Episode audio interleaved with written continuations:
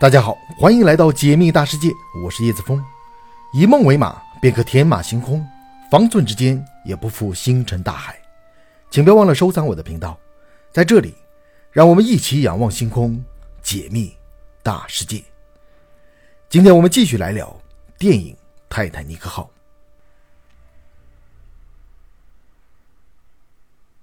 把那艘庞然大物大卸八块，就是拍摄沉船的场景第一个要做的事情。大体来说，除了原来的船舷烟囱要扭转掉落之外，主要目的就是把原来的那艘船分成两个活动的机关。船尾那一半可以旋转至九十度，让特技演员拉住甲板并悬挂半空；船头那一半则是与水面平行。于是体力活就来了。有一个镜头是这样的：船尾慢慢翘起，此时一千五百个演员加上工作人员，要顺着逐渐倾斜的坡路。向倾覆的船尾跑去，平衡性不好的人就相当尴尬，一个不小心便会滑了几步。而扛着摄像机跟在演员后边一路向上的摄影师则挑战更大。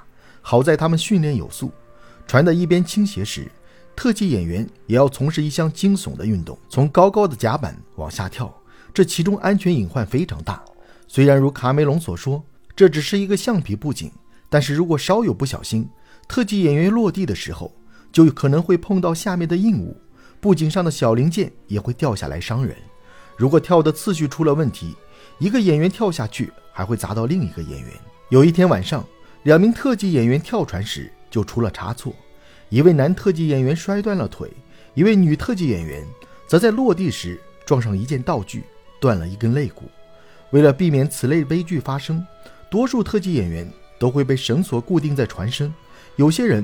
则由气囊接住，最终随着船尾与海平面的倾斜度逐渐成直角，莱昂纳多和温斯莱特也悬在了整场电影海拔最高的地方——船尾的甲板上。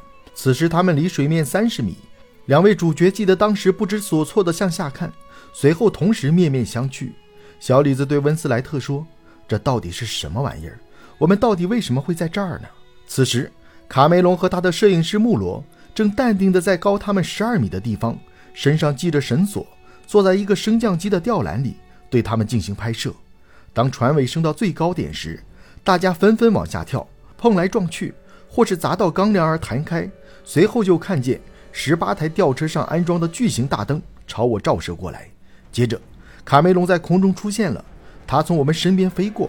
小李子如此回忆道：“船尾倾斜至九十度角之后，便会徐徐沉入水中。”泰坦尼克号事故中的最后一只救生艇，可折叠救生艇正是在这个时候出现的。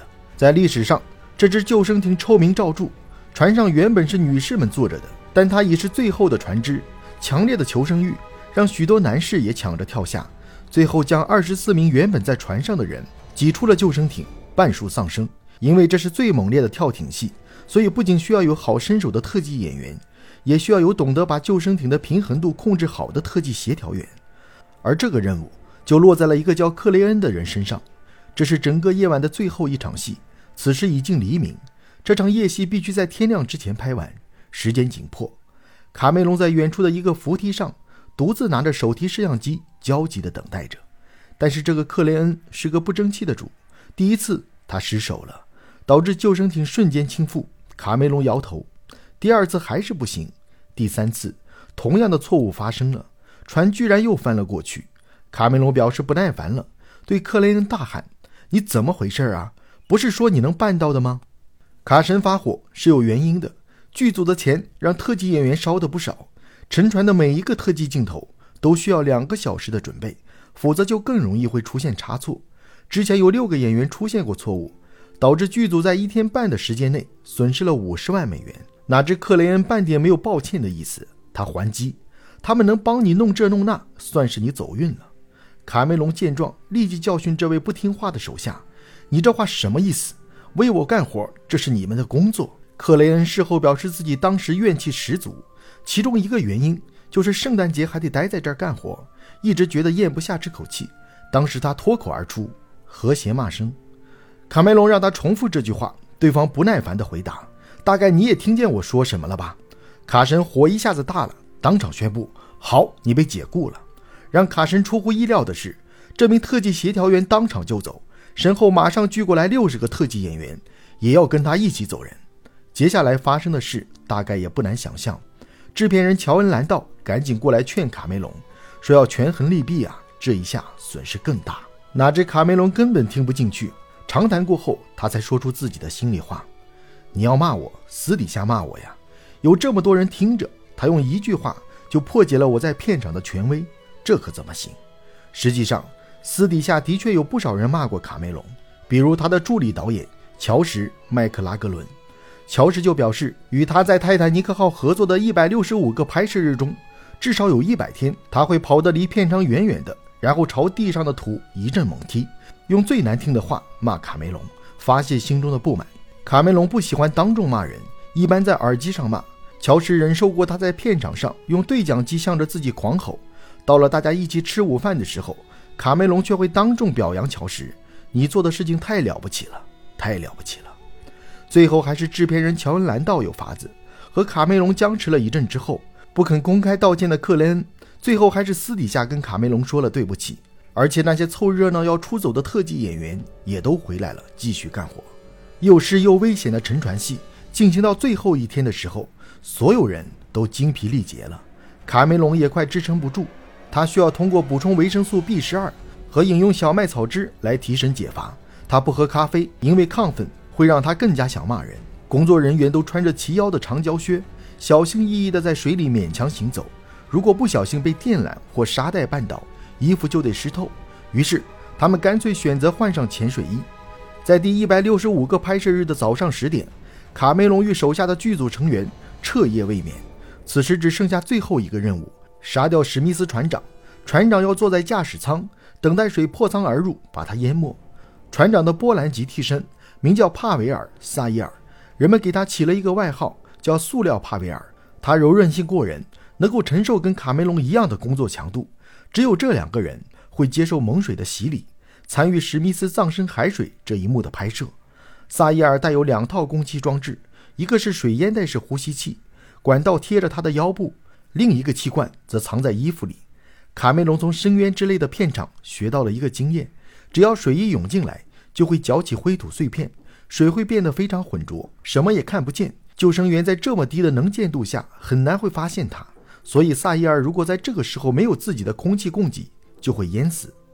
卡梅隆也是一身潜水设备，一个人操纵一台手提摄影机，他的头顶上方就是逃生阀，他背靠着墙，腿上绑着冰球护具，以防水的冲力将碎玻璃冲到腿上。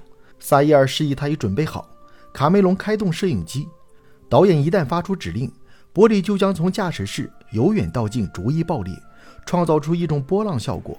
在几秒钟之内，三十多吨水就会涌进驾驶舱。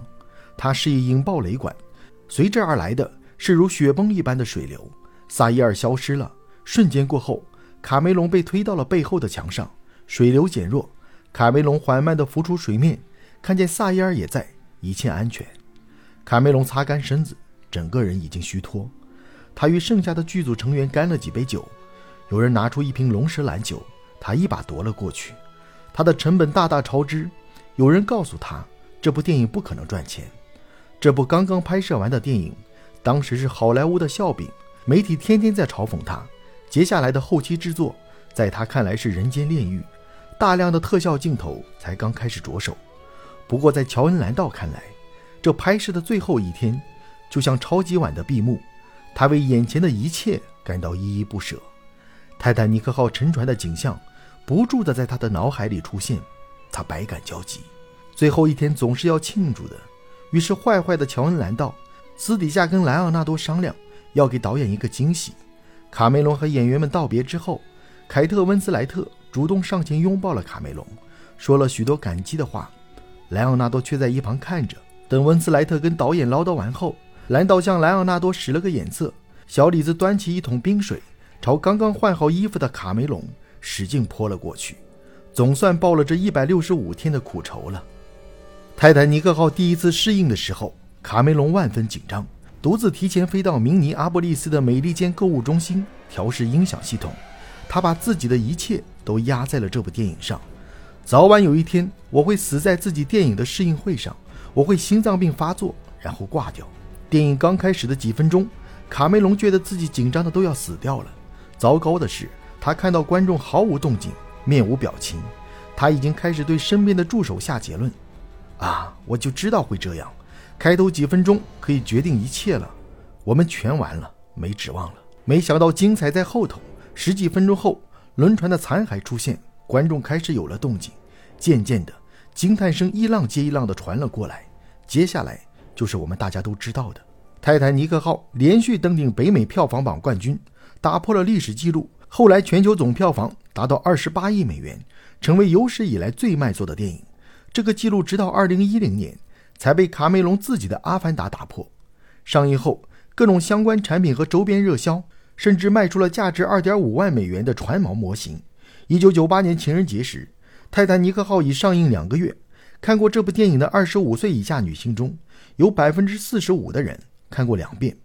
本片创纪录的获得奥斯卡十四项提名和十一项获奖。大家可能不知道的是，卡梅隆的工程师爸爸很讨厌儿子放弃正当职业去干电影。直到本片拿到这十一项奥斯卡之后，爸爸菲利普才开口承认，导演这份营生还算是有希望。一些影评家戏言，全球观众为泰坦尼克号滴下的眼泪，足以汇成一个令其沉默的大洋。最后。让我们在这首经典的《我心永恒》中，重新走进那场惊心动魄的海难，也致敬所有创造这部伟大电影的人。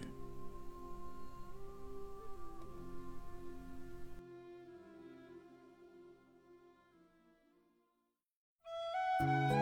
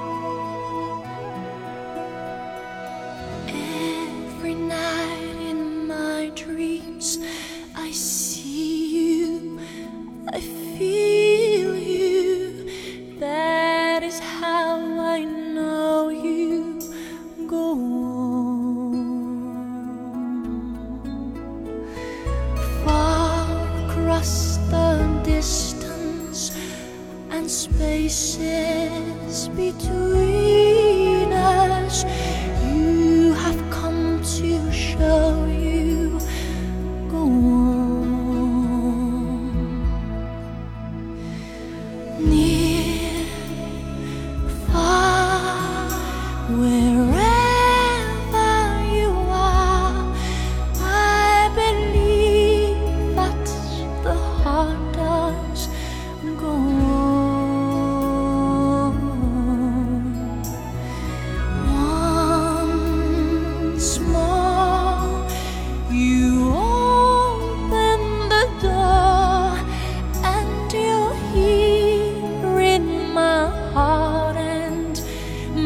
heart will go on and on.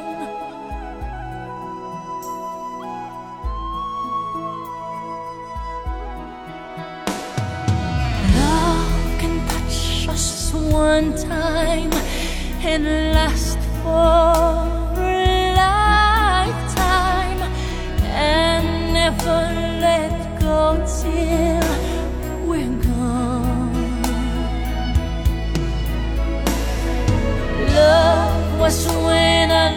loved you one true time. I hold you in my life will always go